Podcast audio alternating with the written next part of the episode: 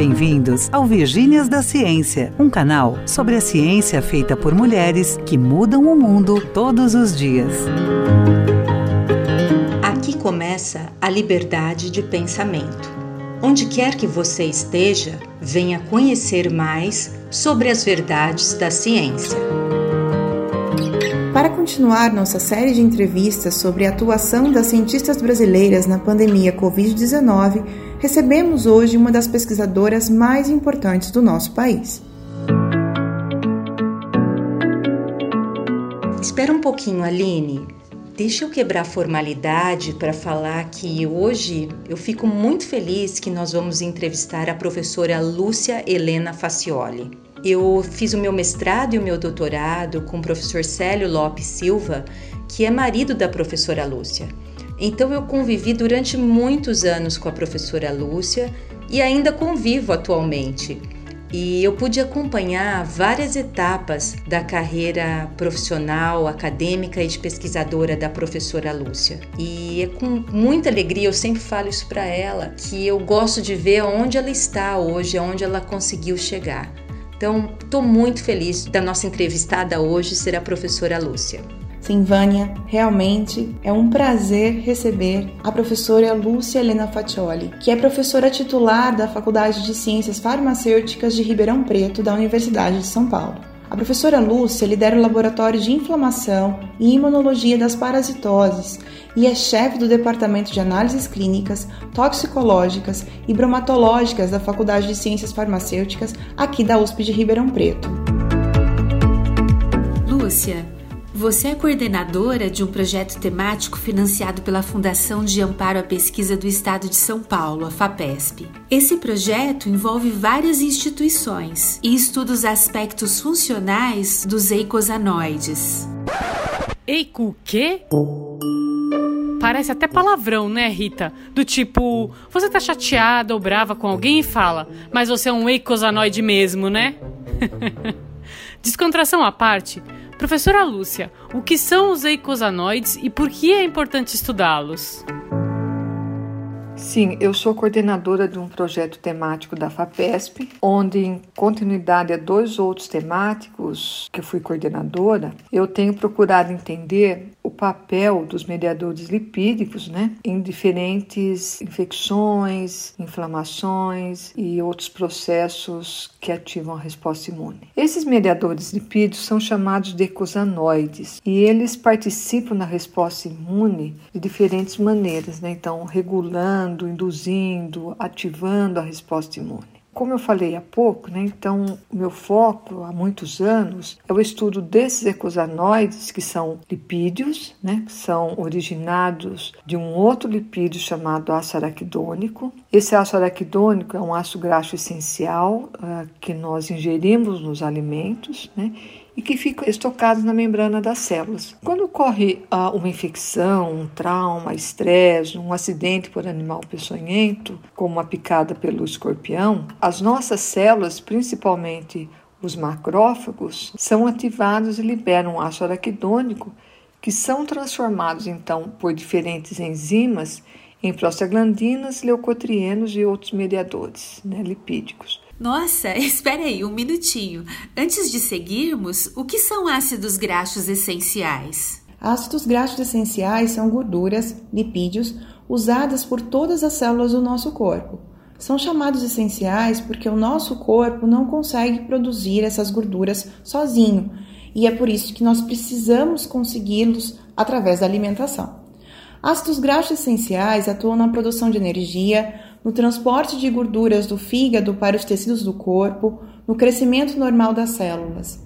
Além disso, compõem a formação de estruturas das membranas e da matriz celular, auxiliam na resposta imunológica, participam da regulação de hormônios e transportes de enzimas e ainda proporcionam o crescimento e desenvolvimento das estruturas dos neurônios e na síntese da bainha de mielina.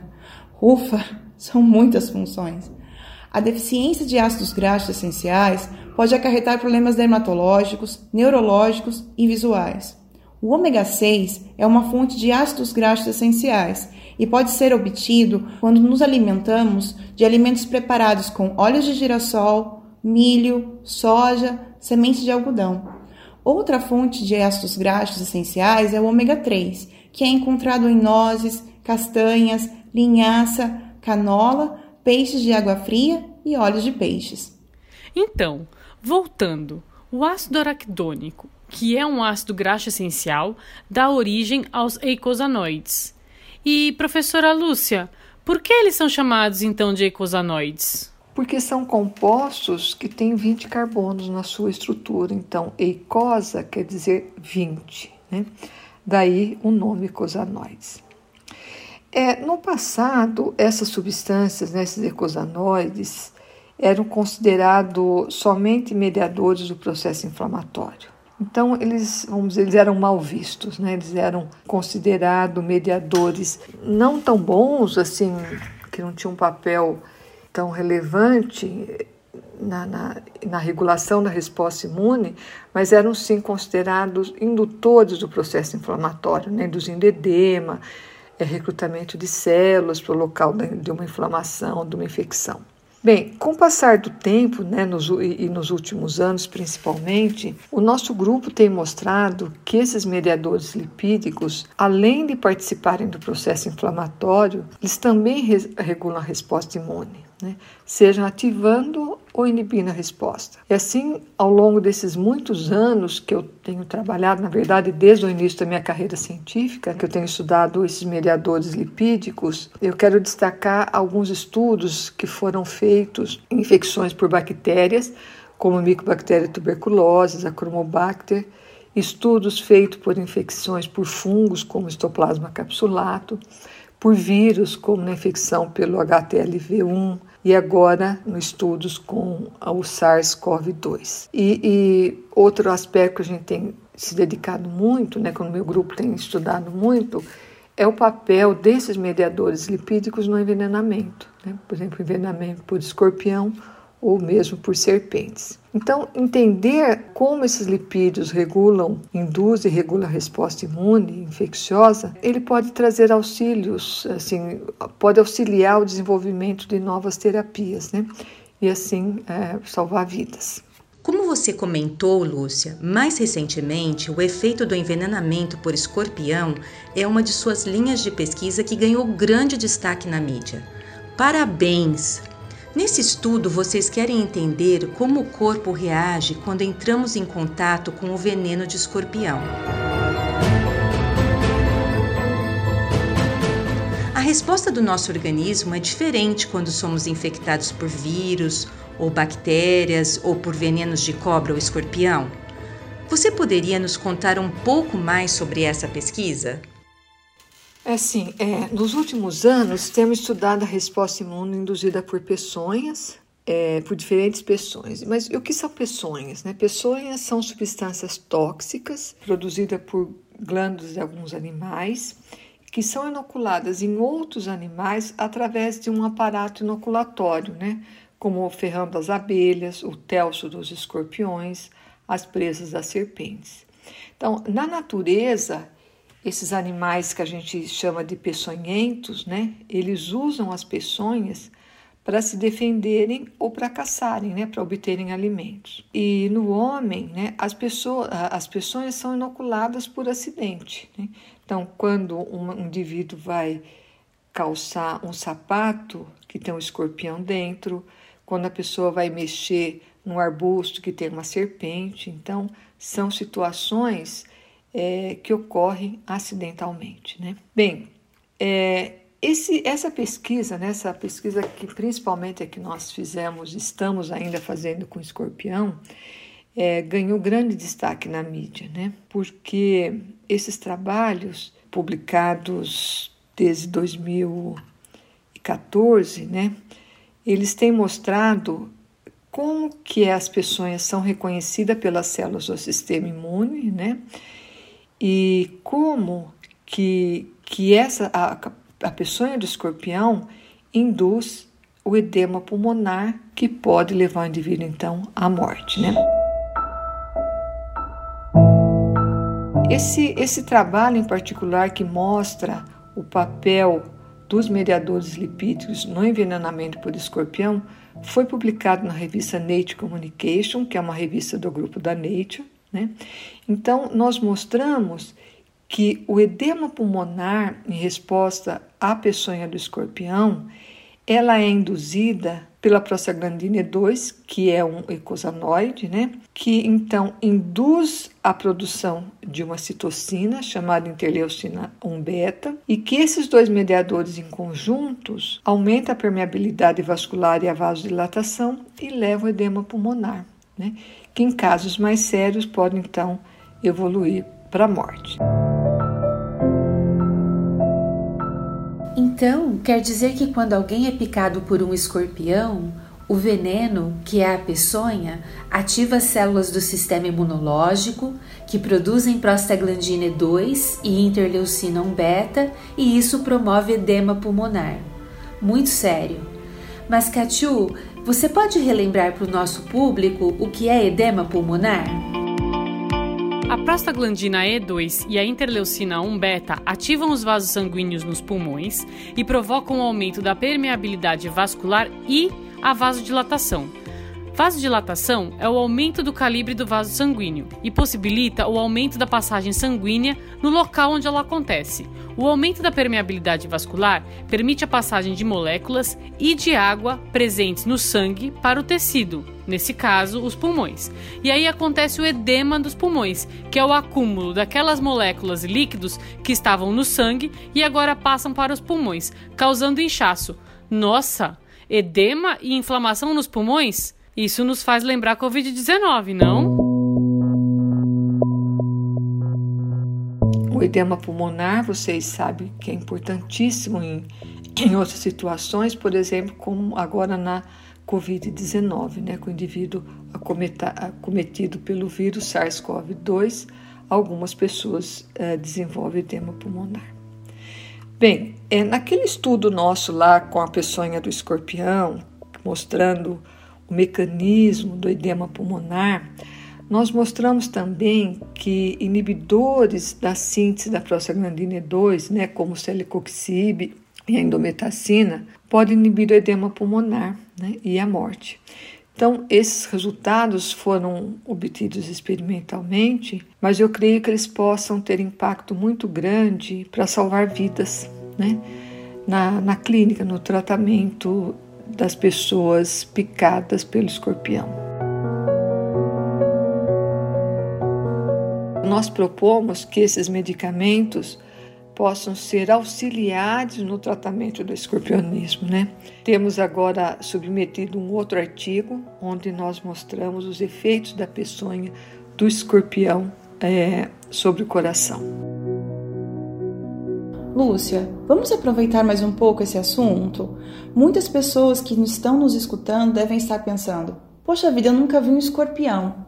Conta pra gente sobre os números de casos de picadas de escorpião aqui na região de Ribeirão Preto e no Brasil.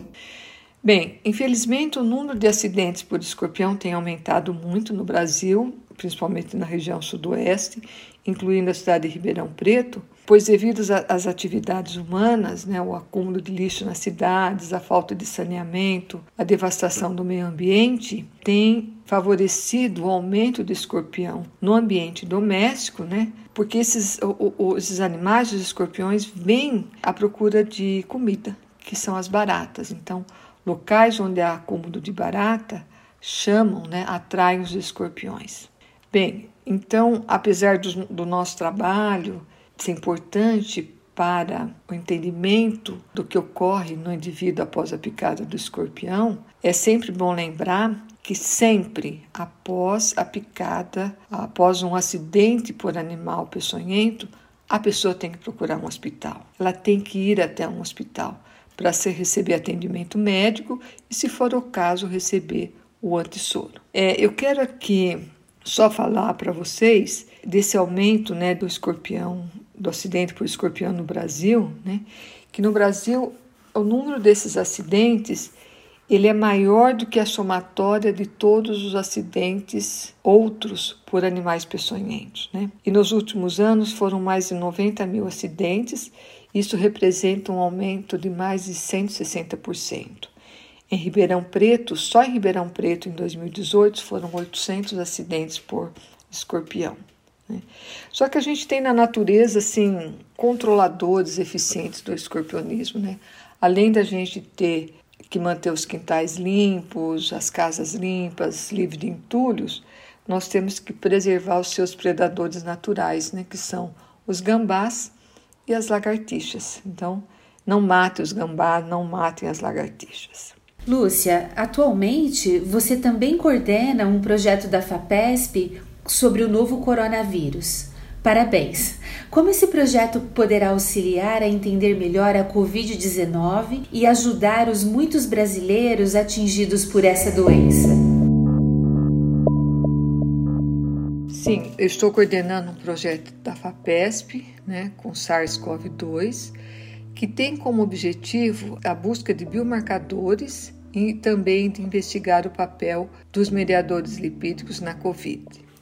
O que são biomarcadores? Né? Biomarcadores são substâncias ou moléculas de diferentes naturezas, como as originadas de lipídios, de proteínas, né, como as citocinas, outras enzimas, anticorpos, Pode ser ainda açúcares, pode ser material genético, hormônios e mesmo células, né?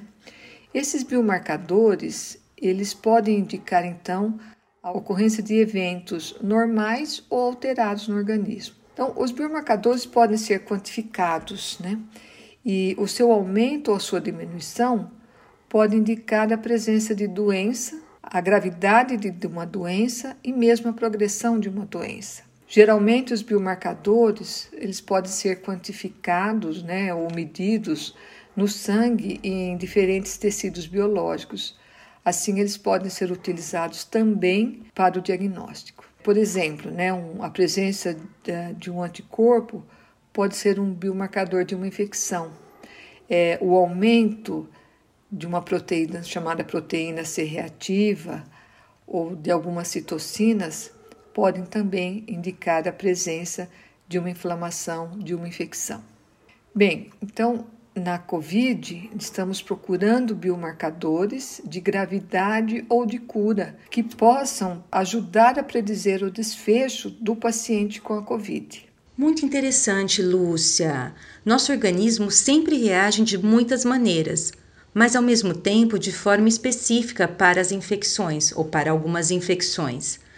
Você já possui algum resultado que poderia dividir conosco?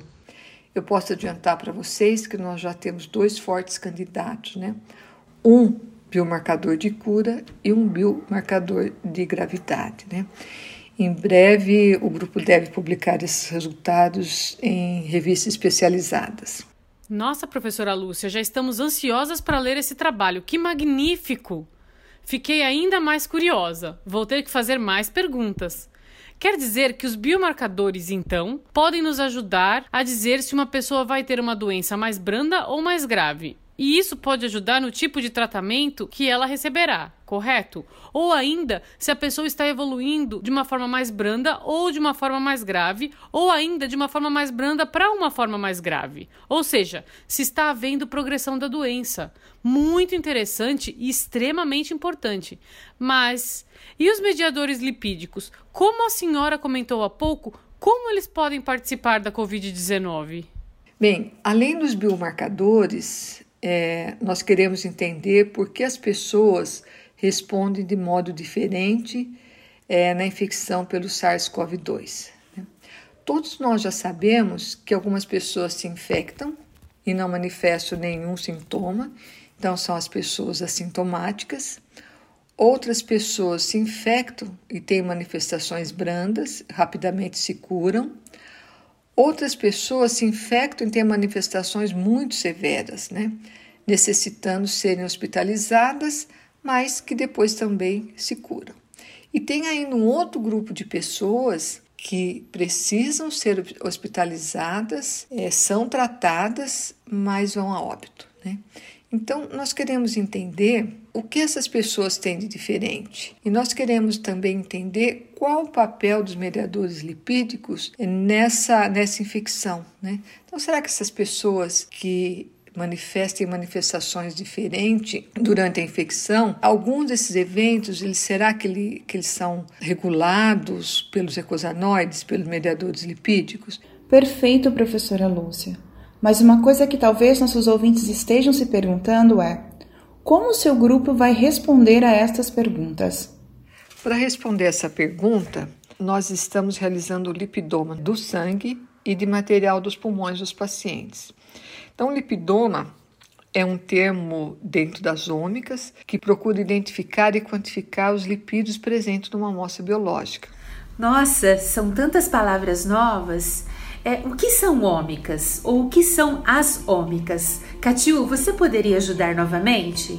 As ciências ômicas começaram por volta da década de 90 com o projeto Genoma Humano, se não me engano. Esse projeto tinha o objetivo de descrever toda a sequência de pares de bases do DNA humano e identificar seus genes. O DNA humano é formado por um conjunto de moléculas chamadas bases nitrogenadas. Para facilitar, os cientistas meio que apelidaram essas bases nitrogenadas, chamando-as por letras: A de adenosina, C de citosina, G de guanina e T de timidina Medina. Assim, a genômica é o ramo da ciência que estuda o genoma completo dos organismos, isto é, determina toda a sequência de bases nitrogenadas presentes no seu DNA, analisando e comparando com outros organismos como uma forma de entender o seu funcionamento e regulação. Quando dizemos que se descobriu a sequência do genoma humano, é como se determinássemos todas as letras de um livro, por exemplo. Outras ciências ômicas vieram depois, mas sempre com o mesmo objetivo por exemplo, determinar o conjunto total de RNAs transcritos, nós chamamos de transcriptoma, ou de proteínas, a proteômica, ou metabólitos, metabolômica, e ainda os lipídios, a lipidômica. As ciências ômicas nos permitem analisar milhares de variações genéticas, proteínas e metabólitos ao mesmo tempo, sendo ferramentas poderosas no entendimento do organismo de sua forma mais ampla. Os resultados dessas análises permitem a detecção de alterações no metabolismo e a composição bioquímica do nosso organismo, por exemplo. Os dados fornecidos por esses experimentos podem ajudar os cientistas a obter informações sobre os riscos e a progressão de uma doença, mas também fornecer formas mais eficazes de como tratar uma doença. Ah, entendi. Então, por isso a professora Lúcia e seu grupo de pesquisa estão usando o lipidoma. Atualmente, o lipidoma, então, ele é feito empregando espectrometria de massas e bioinformática. É, na Faculdade de Ciências Farmacêuticas, como eu já mencionei há pouco, né, nós temos uma central que é denominada de Sequil, é, da qual eu sou coordenadora, e que foi instalado com auxílio da FAPESP para a compra de um espectrômetro de massas de alta resolução para realizar o lipidoma em diferentes doenças e infecções e mesmo para entender o papel dos lipídios em processos fisiológicos. Né? É, embora ainda temos que, que fazer mais é, avaliações, mais medições, já temos fortes indícios que alguns lipídios participam da regulação nessa, da, nessa infecção. Nossa, fascinante mesmo. É inspirador ver um trabalho desta grandeza sendo conduzido. Quem conhece o trabalho da professora Lúcia sabe que não poderia ser diferente. E vocês farão todo esse trabalho dentro do seu grupo de pesquisa? Quem faz parte dessa equipe incrível de pesquisadores? Bem, além do lipidoma, o nosso projeto tem muitos outros objetivos, né? Que foram formulados dentro da expertise de vários pesquisadores, experientes e de destaques e que fazem parte de um consórcio chamado Imuno Covid. Esse consórcio, então, é formado por pesquisadores, por pós-doutores, especialistas de laboratório e estudantes das faculdades de Ciências Farmacêuticas, da Faculdade de Medicina, da Faculdade de Enfermagem aqui do campus de Ribeirão Preto e também da UFSCar. Além disso, nós temos a participação de médicos e enfermeiros de dois hospitais de Ribeirão Preto, né, que se dispuseram então a, a colaborar conosco para o desenvolvimento desse projeto. Temos ainda a colaboração de pesquisadores de uma universidade americana e de uma universidade europeia. Esse projeto, então, está sendo financiado pela FAPESP, mas tem também um apoio financeiro do programa USP Vida, né? E também o apoio institucional das faculdades e institutos envolvidos. Professora Lúcia, e o que vocês esperam encontrar no final desse projeto que foi otorgado pela FAPESP nesta chamada especial sobre a Covid-19? Esperamos encontrar os biomarcadores, como já foi dito, e também entender, compreender quais os elementos da resposta imune que são responsáveis pelas diferenças na resposta imune dos indivíduos infectados e entender o papel dos mediadores lipídicos nas diferentes condições dos pacientes infectados. Ou seja, nós queremos entender lá no final por que, que alguns indivíduos se infectam e não adoecem e outros infectam e adoecem e se curam, e ainda outros porque morrem. Lúcia, em março desse ano, você foi apontada por uma pesquisa realizada pelo Instituto Serra Pilheira como uma das 50 principais pesquisadoras da atualidade na área de ciências biológicas. Parabéns, isso é uma grande realização. Obrigada pelos parabéns, né? Quero dizer que eu fiquei muito feliz por estar destacada entre as 50 principais pesquisadoras da atualidade dentro da área biológica. É isso significa o reconhecimento de uma carreira, né? Porque esse esse destaque ele foi feito baseado na análise é, do currículo Lattes por um método científico desenvolvido pelas pesquisadoras do Instituto Serra Pilheira. Então, é, foi algo que foi mensurável, não foi indicação, não foi é um achismo, então eu fiquei realmente muito feliz.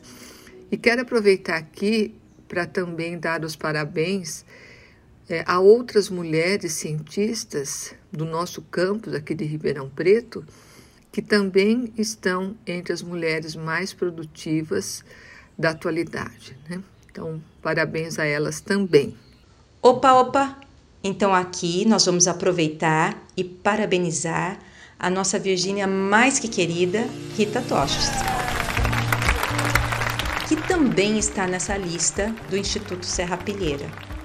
Parabéns, professora Lúcia, parabéns, Rita, parabéns para todas as mulheres que foram consideradas destaques na pesquisa na área de ciências biológicas pelo Instituto Serra Pilheira.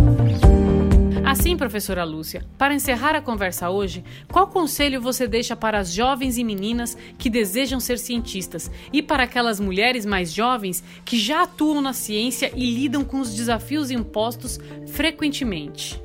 Bem, é, o conselho que eu posso dar a essas meninas, a essas jovens, que sonham, que desejam também serem cientistas, é, são algumas palavras que eu vou falar agora, né? É, primeiro, sempre acredite em vocês, sempre. Não deixe que ninguém fale para vocês que isso é impossível, que isso não pode, que não é para elas. Não, acreditem no sonho e vão atrás desse sonho. E depois, uma vez que vocês realmente decidam que isso que vocês querem, vocês vão ter que estudar muito, vão ter que trabalhar muito, vão ter que se é, dedicarem extremamente à carreira, né? E nunca se intimide diante das dificuldades, porque tenho certeza que vão ser muitas, muitas. É, um dia, se eu tiver a oportunidade, eu conto para vocês algumas dessas dificuldades que eu tive. Mas agora não é o momento, né? Então, eu quero dizer para essas jovens pesquisadoras, para essas jovens alunas, é, que estejam sempre prontas para o desafio. Os desafios virão, muitos. Né? E o que eu costumo dizer para os meus alunos e minhas alunas do laboratório, é, quando se deparam com algum confronto, quando se deparam com alguma decepção, né? por exemplo, quando o experimento não dá certo, quando um artigo é negado, quando um projeto é negado, né? Eu sempre falo para essas pessoas voltarem para o laboratório e trabalharem mais, o dobro, o triplo, se dedicarem mais, porque essa é a resposta que a gente tem que dar diante das dificuldades. Então, é, estejam sempre prontas né, para aprender, sempre prontas ao desafio né, e nunca, mas nunca mesmo se sintam menores ou menos capazes que os outros, né, principalmente por serem mulheres, e perseverem né, nesse ideal. E eu quero dizer ainda que, com absoluta certeza, é possível conciliar a vida de pesquisadora com a vida familiar. É, é a família, seja ela como for constituída, que nos dá sustentação para aqueles momentos difíceis, os momentos de embate, para o trabalho árduo, né? Então, para enfrentar as dificuldades. E, por fim, que tenham paciência para colher os frutos. Os frutos virão um dia, vocês podem ter certeza. É natural isso, os frutos virão um dia, mas precisa de paciência. E eu quero deixar aqui um forte abraço a todas as mulheres cientistas do Brasil, a todas as jovens cientistas uh, que estão iniciando e a todas as jovens que desejam, que têm esse ideal de serem cientistas. Então, espero que todas se realizem, que alcancem o sucesso, seja ele a, o que for que elas definam como sucesso e que sejam muito felizes. Então, um forte abraço a todas. Muito obrigada, professora Lúcia, por essa entrevista muito esclarecedora e, mais ainda, bastante inspiradora. Foi realmente muito inspiradora mesmo. Se você também achou, nos conte mais em nosso site www.virginiasdaciencia.com.br ou no nosso Instagram. Nos vemos na próxima semana. Até lá! E lembrem-se sempre: não há portões, fechaduras ou cadeados que possam ser colocados em minha e na sua liberdade de pensamento. Virginia Woolf